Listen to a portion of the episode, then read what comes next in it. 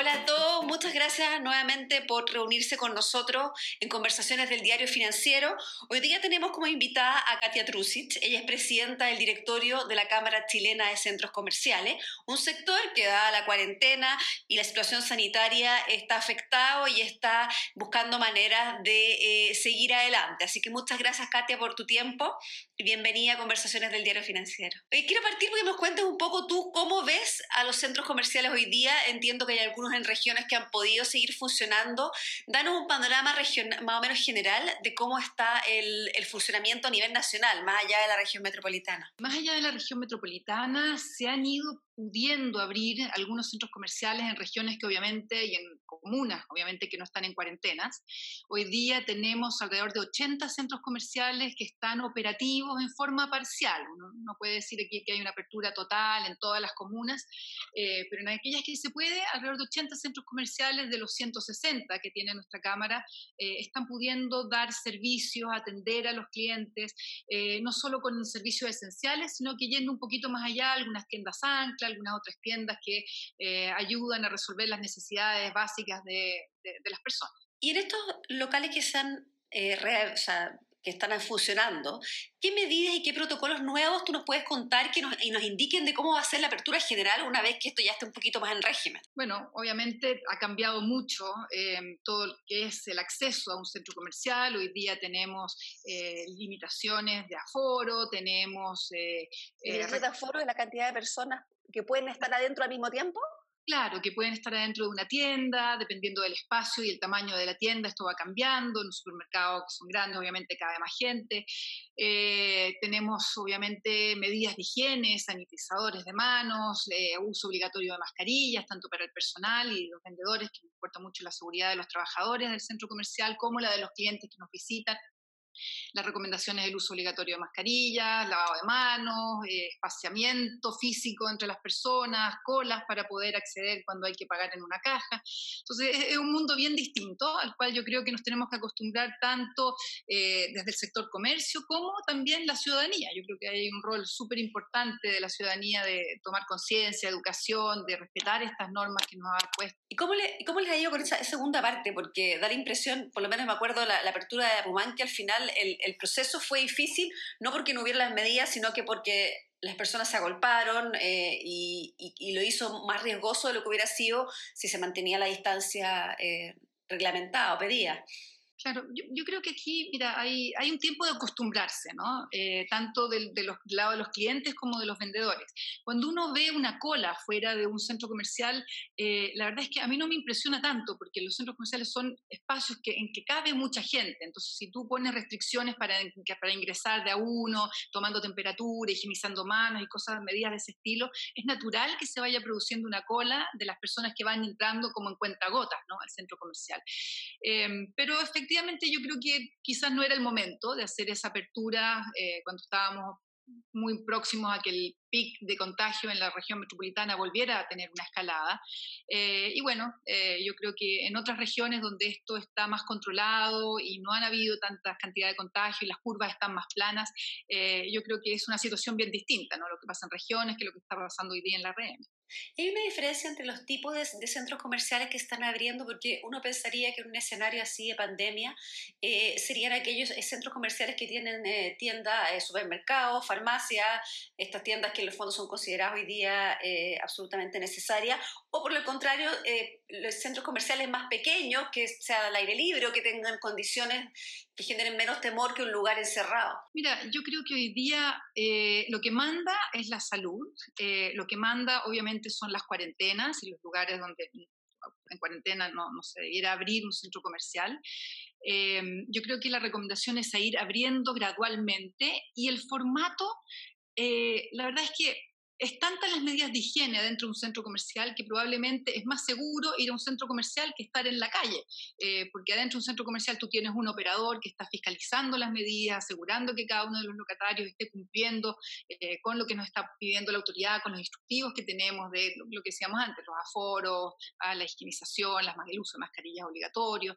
Eh, entonces pasa más por cómo el operador controle que las medidas se vayan cumpliendo y ahí tiene un rol obviamente el operador hay un rol también del locatario, de asegurar que en su tienda también se vaya cumpliendo, pero también de educación ciudadana. Yo creo que ahí hay que ser como eh, bien enfático en decir que todas estas medidas que uno pueda implementar, si los ciudadanos no las cumplen, eh, la verdad es que basta un mal ejemplo para que esto se suba a redes sociales y se, ah, se, venga abajo el sistema. Y la verdad que aquí lo más importante es recuperar la confianza de los consumidores para que vuelvan a ir en algún momento cuando ya esté el tema sanitario bajo control, eh, puedan volver a ir con toda confianza a hacer las actividades que han hecho históricamente en los centros comerciales. No por nada son los lugares favoritos de estar de la ciudadanía. Ahora, tú estás mirando, imagino, los ejemplos de otros países que ya están empezando a reactivarse, Europa sobre todo, que ya ha dado señales claras de apertura. ¿Qué experiencias de centros comerciales allá ustedes están recogiendo en términos de hacer esta apertura lo más segura y además lo más rápida posible, me imagino? Sí, nosotros trabajamos con nuestra asociación y levantamos las mejores prácticas que habían en general en materia sanitaria, tanto en la OMS, en eh, grupos internacionales de operadores de centros comerciales, en países de Latinoamérica, y eh, construimos un documento internamente que aportamos a un proceso para la construcción del de, eh, instructivo que se dio para el comercio. sinceramente, no hay cosas muy distintas de lo que se está haciendo en otras partes del mundo. Yo creo que aquí el estándar ha sido alto y todos los países, sobre todo cuando uno está mirando países desarrollados, eh, tienen normas y, recomendaciones y, medidas que son bastante similares. Así que en ese sentido em, yo te diría que es bastante parejo. Eh, no vemos medidas muy diversas de lo que se está haciendo en Chile en ninguna otra parte del mundo tampoco. Ahora sí, a medida que esto se ha alargado más allá de lo que inicialmente parecía, eh, que se iba a alargar en el caso chileno y sobre todo en la región metropolitana, que, donde hay una concentración importante de comercio, em, empiezan a haber las tensiones normales entre los, los centros comerciales y sus locatarios. Algunos centros comerciales de los más grandes en los meses iniciales les ofrecieron al locatario fuertes descuentos, incluso suspensiones de, la, de los arriendos. Sin embargo, a medida que el tiempo pasa, ese problema sigue ahí dando bote. Cuéntame un poco cómo lo están viendo y, y cómo lo han discutido internamente. Mira, yo creo que la relación locatario-operador del centro comercial es de una simbiosis total. O sea, aquí si le va bien a uno, le va bien al otro y por tanto lo que pasa con la, economía de los locatarios y cómo les esté yendo a ellos nos impacta y nos preocupa directamente. Eh, muy pronto en esto, y hablemos, yo quisiera ir un poco más atrás, desde octubre del año pasado, cuando fueron los primeros eh, eventos de la crisis social, se trabajó los locatarios con cada uno de sus operadores y ya desde aquella época se hicieron acuerdos de disminuciones de renta, no cobros de algunos gastos, eh, de manera que se pudiera sostener la relación eh, y la, el éxito o la, salud financiera y económica de los locatarios. Lo mismo ha ocurrido ahora con eh, la crisis sanitaria, cada uno de los operadores se ha acercado a sus locatarios, nos consta porque esto ha salido en la prensa, es público, donde se han hecho descuentos tanto en las rentas como en los gastos comunes, incluso algunos grupos han ido más allá a ofrecerles ayuda financiera a, los, a, sus locatarios. Eh, por tanto, yo te diría que no existe eh, una eh, tensión natural, sino que más bien yo creo que son momentos yo entiendo que eh, hay mucha desesperación desde los locatarios porque se ve como todo el comercio que estamos sufriendo, nosotros como centros comerciales también, eh, el cierre de nuestros establecimientos, eh, no hemos sido beneficiados con muchas medidas, no sé, en materia de eh, postergación de contribuciones, como centros comerciales no hemos podido acceder a esos beneficios, no hemos podido acceder a los créditos. ¿Por qué, no, crees tú que, ¿por qué crees tú que, este uno entiende claro que dentro, entiende, de, claro, que dentro de, centros comerciales hay un peso muy importante de las grandes cadenas, de las grandes cadenas, de Malpaquerauco, sin embargo, hay también centros comerciales de nivel medio. ¿Qué ha pasado por esas medidas que pudiera haber llegado a ellos? Una especie de prejuicio, eh, prejuicio perdón, histórico de que los grandes no necesitan ayuda o que se sostentan solos. Eh, sin embargo, a mayor el tamaño también muchas veces es mayor la carga financiera y los compromisos a los que hay que estar respondiendo. Eh, entonces yo creo que en ese sentido la ayuda del foco ha ido a la las pequeñas empresas, a las familias más vulnerables, y está bien, pero yo también creo que en algún momento hay que darle una mano a las grandes empresas que son las mayores generadores de empleo también. Si tú piensas, Marilí, que en Chile el 20% del total del empleo está en el sector comercio, eh, y nosotros como centros comerciales tenemos alrededor de 350.000, 400.000 empleos eh, que damos tanto directos como indirectamente, eh, es un sector que es muy vulnerable y que requiere también apoyo eh, de medidas eh, de parte de las autoridades. Ahora, por ejemplo, los seguros de desempleo, eh, o seguros de empleo en realidad, es al revés, sí se han aplicado no probablemente a los centros comerciales que tienen dotaciones relativamente bajas, sino que sea el comercio. Ahí hay una medida que en el fondo indirectamente ayuda. Pero ¿qué medidas crees tú que se podrían ser específicas o, que tú crees que sí deberían estar abiertas a los grandes centros comerciales en Chile? Mira, yo creo que hay, hay varios temas ahí que se podrían apoyar, ¿no? Desde apoyo en lo que son eh, los impuestos territoriales, que para nosotros son un golpe fuerte, trimestral, eh, que, que, requiere de tener mucha caja, cuando hoy día tú estás ocupando la caja para... Eh, honrar las deudas probablemente de, financieras, de créditos hipotecarios, con inversionistas. Eh, ahí podría haber algo que se podría aportar y que sería una ayuda. En su momento también, obviamente, los centros comerciales están muy relacionados con el retail, eh, la posibilidad de tener, o hacer uso del seguro de desempleo, que no siempre se, ha sido tan eh, fluida. Eh, yo creo que hay, hay medidas que se podrían ayudar. También cuando una vez que esto ya empiece a recuperarse económicamente, eh, ayudarnos en las reaperturas. Hemos tenido mucho apoyo de las autoridades sin embargo, se va a requerir mucho más hacia adelante para recuperar la confianza de los consumidores. Te diría que en general eso son, son como las medidas más, más urgentes hoy día para el sector. Y también va a haber un tema, obviamente, con la reconversión de capacidades laborales, porque eh, los trabajadores hoy día que, están atendiendo el retail, eh, en algún momento eso pueden no ser necesarias todos los trabajadores si no se recupera el nivel de ventas o el nivel de atención de público que tenemos en forma eh, relativamente rápida. ¿no? Entonces, reconvertir además para que sean trabajadores mucho más tecnologizados, donde eh, con el mayor uso de comercio electrónico durante esta pandemia ya los consumidores se han acostumbrado a tener eh, este, esta fluctuación entre compra física, compra online, tener trabajadores que puedan ayudar a los consumidores a comprar online, a, que las ofertas que han visto online las materialicen en la tienda o viceversa, son habilidades que hay que ir trabajando también con estas nuevas herramientas que se necesitan hacia adelante. Estamos hablando con Katia Trusic, eh, presidenta del directorio de la Cámara Chilena de Centros Comerciales, preguntándole un poco cómo este sector vive la pandemia y las cuarentenas que los afectan directamente. Yo te quería preguntar, Katia, hace unos meses atrás conversábamos en otro escenario y tú me contabas que los molos, los centros comerciales, estaban llamados a ser una especie de plaza pública. O sea que la estrategia tenía que ver con eh, también hacer de la visita un mall mucho más que la compra, sino el panorama o el momento donde encontrarse con otros. Esto eh, del escenario que vivimos hoy día atrasa un poco esa estrategia o la pone al menos en duda por un plazo.